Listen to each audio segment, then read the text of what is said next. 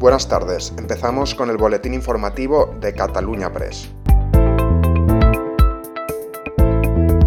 El presidente del Fútbol Club Barcelona, Joan Laporta, ha explicado que pese a haber hecho dos propuestas de contrato para Leo Messi, el argentino no podrá seguir en el club azulgrana porque este tiene una gran deuda y se ha excedido en los límites salariales. Así, ha señalado que para tener este fair play, el Barça tenía que estar a favor de un contrato que suponía una hipoteca del club de medio siglo por los derechos audiovisuales, pero él no está dispuesto a hipotecar los derechos del club ni por el mejor jugador del mundo.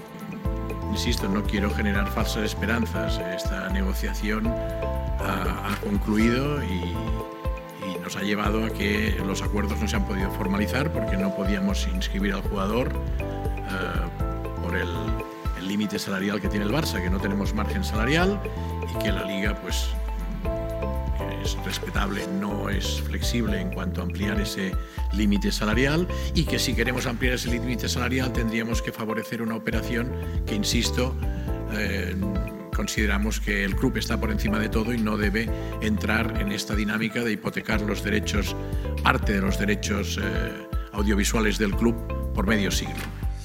El escalador español Alberto Ginés se ha colgado la medalla de oro en los Juegos Olímpicos de Tokio pero ha asegurado que el hecho de que no haya suficientes infraestructuras de calidad en España y que no puedan entrenar en condiciones hará muy difícil que los escaladores españoles se puedan clasificar para los Juegos Olímpicos de París 2024. El hecho de que no tengamos suficientes infraestructuras o de suficiente calidad en España eh, creo que condiciona bastante el hecho de poder clasificar, clasificar más para París porque la velocidad que este año lo como un punto muy fuerte, de hecho ayer creo que fue lo que me dio la victoria, eh, ya sale de, la combinada y se queda solo el bloque y la dificultad. Bueno, ya se vio ayer que en el bloque voy un poco verde. Eh, y bueno, si no, si no podemos entrenarlo en condiciones, creo que será muy difícil poder seguir soñando con París.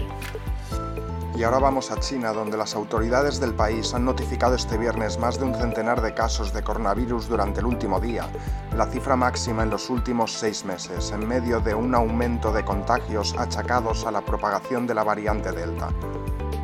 Warner Bros. estrena en las salas de cine españolas la segunda entrega de la saga Escuadrón Suicida, la película sobre el equipo de villanos de Marvel a cargo del director James Gunn. Se estrena también este viernes la segunda película de Bebe Jefazo, Negocios de Familia. Por último, Damas de Hierro, Madres Verdaderas y una villa en Toscana completan la lista de estrenos.